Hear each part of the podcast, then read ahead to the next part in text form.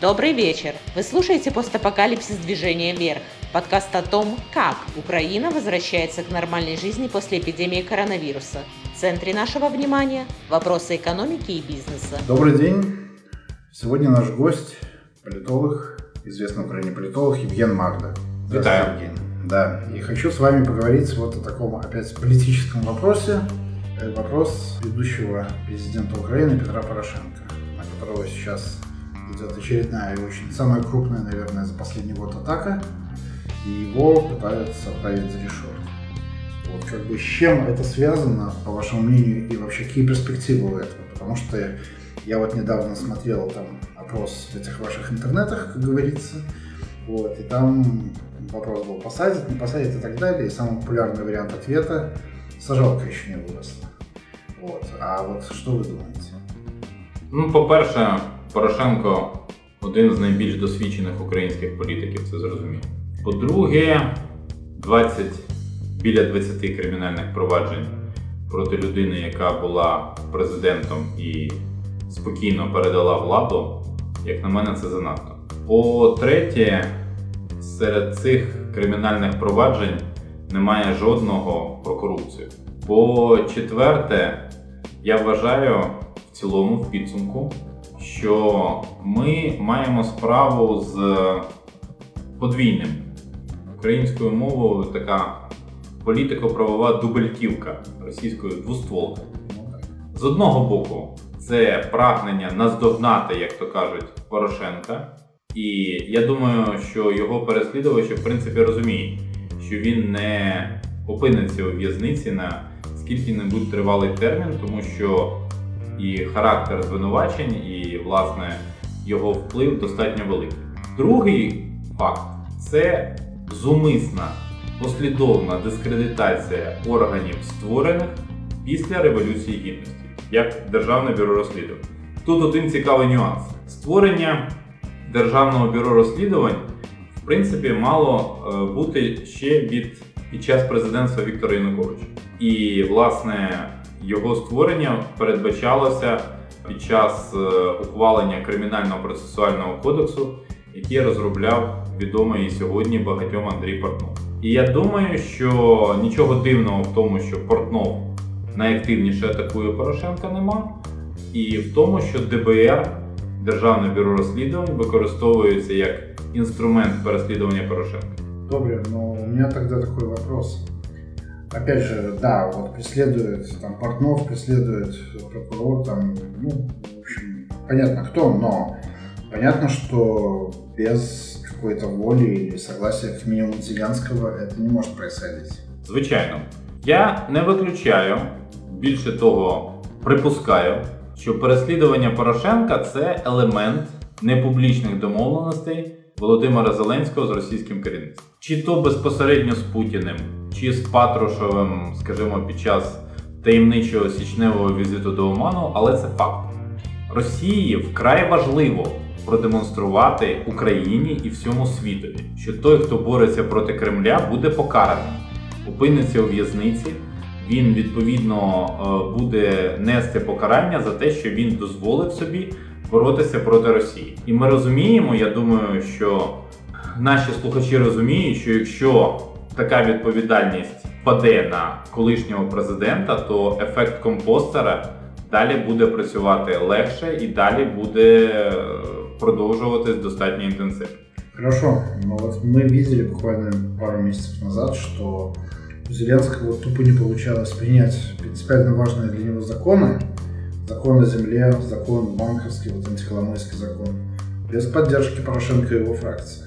Это же факт, мы это все видели на телевизоре. Как это увязывается? Порошенко не міг дозволити собі, як державний діяч, піти за відомим більшовицьким принципом. Чим гірше, тим краще. Але влада дозволила собі е, витягати його на суд для обрання запобіжного заходу в той день, коли попередньо було заплановано похорон його батька. Я принагідно згадаю, це не політика, це про виховання і про людські якості, що на державному рівні Порошенку ніхто співчуття не висловив. Е, Це свідчить про те, що представники нинішньої влади не усвідомлюють одної простої речі: у них бракує критичного мислення для того, щоб екстраполювати ситуацію навколо Порошенка на себе кохання. Хорошо, ну и какая перспектива у этого дела? И я вот тоже слышал такую версию, такое предположение, даже может шутку, что если Зеленский, ну условный Зеленский в кавычках, если условный Зеленский посадит Порошенко, то он просто получит свою Тимошенко, как получил и Янукович. И можно здесь проводить такие новые? Все буде набагато швидше. От в чому річ. Юлія Тимошенко опинилася у в'язниці після численних попереджень і після достатньо тривалого судового процесу. Вона відбувала покарання в Печанівській колонії, тобто вона сиділа в vip камері але це не виправдовує жодним чином Віктора Януковича. Там звинувачення проти Тимошенко спиралося на те, що вона благословила газові контракти невигідні для України. Те, що вони невигідні, це, на жаль, історичний факт. Порошенку інкримінують те, що він дав наказ на проходження українських кораблів Керченською протокою. Те, що він е, сприяв призначенню е, заступника керівника служби зовнішньої розвідки. Е, Буквально днями Державне бюро розслідувань визнало, що є кримінальне провадження пов'язане з Томосом для Православної церкви України. И уже, и уже по этому поводу идет ирония, что уже готовится по поводу Брестской унии дело. І за безвіз, і багато чого, і за хрещення Русі. Мгм. Насправді е, те, що відбувається, е, свідчить про відсутність у юриста за освітою Володимира Зеленського елементарного розуміння наслідків неправосудних рішень в країні проти колишнього верховного головнокомандуючого, який так чи інакше з помилками, з недоліками, під вогнем критики, але зумів значною мірою зупинити російську агресію, не дозволити їй поширитись далі на Україну. І це факт. Протидіяти цьому, протистояти цьому, боротися з цим будуть різні люди, не тільки парламентарії з Європейської солідарності. Але він дійсно політик досвідчений, і ми бачимо, що за неповний рік перебування його політичної сили у Верховній Раді її популярність виросла. Не лише, е, тобто я далекий від того, щоб весь час танцювати навколо результатів другого туру президентських виборів. Це вже перегорнута сторінка. Але е, Порошенка не вдасться викинути з політичної карти України.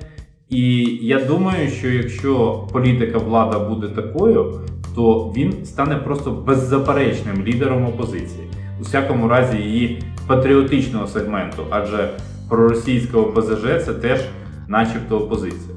Мгм. А, так получится сейчас или не получится производить? Я б не хотів, щоб Порошенко опинився за ґратами. Я тоже, но э, прогноз ваш. Е, Я думаю, що якщо Порошенко опиниться за ґратами, шанси Володимира Зеленського допрацювати президентом до кінця е, його каденції будуть е, стрімко наближатися до нуля. Ясно. Я вот тоже хочу слушателям сказать, что э, это может быть прозвучит странно, может прозвучит пафосно, может прозвучит удивительно как-то. Но то, что во главе Украины находился Петр Порошенко, это было одной из причин, и не последней причиной, по которой мы с супругой сюда два года назад переехали. Переехали из Беларуси в Украину. Мы переехали, потому что мы видели, что прямо рядом вот есть страна, которая, во-первых, смогла убрать своего кровопийцу одного, а во-вторых, что есть президент, за которого не стыдно. Потому что белорусам, к сожалению, за 26 лет последних, даже уже 27 почти лет, в общем-то, есть за что стыдиться за своего государства. Сменить они его не могут. Сейчас вот опять пытаются, и опять не получается. Вот. В общем-то, и этот стыд достаточно сильно многим надоел. Нам тоже.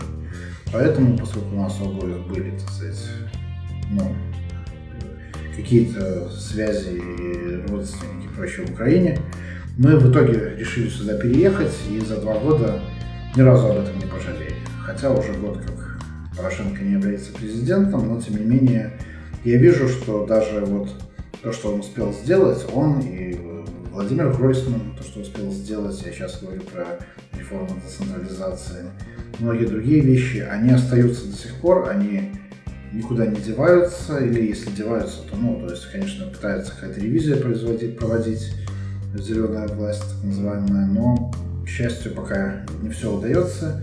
И сделан такой огромный багаж, такой огромный задел для Украины на развитие, на будущее, что, в общем-то, пока еще можно более-менее чувствовать себя спокойно. Ну а в целом, один умный человек, когда мы сюда переезжали, это вот я хочу спросить Евгения сейчас, когда мы сюда еще только переезжали, один умный человек сказал нам, он, умный человек, это белорус, переехавший на 10 лет раньше, чем мы. Он сказал, Украина это такая страна, в которой постоянно все меняется э, в, краткой, в краткосрочной перспективе, и ничего не меняется в долгосрочной. Это Ва- так? А, важко сказати, тому що я народився і виріс в Україні, 45 років прожив вже тут. А у українців є досвід трьох революцій за 25 років: 90-го року, 4-го року і 13-14 року. Це багато насправді. Це означає, що голосувати виходить набагато гірше, ніж робити революцію. Просто через російський вплив багато хто забув, що українці вправні воїни, і українські селянські повстання були фактором життя і Російської імперії, і, якщо хочете, Австро-Угорської імперії. Тому і власне Речі Посполитої українці часто може не знають, чого саме вони хочуть, але не менш часто вони знають, як не повинно бути. На этом, на этой, как- мне кажется, очень положительной ноте мы тогда и завершим. С нами был Евген Магда, политолог. Дякую. Дякую вам. Доброй ночи,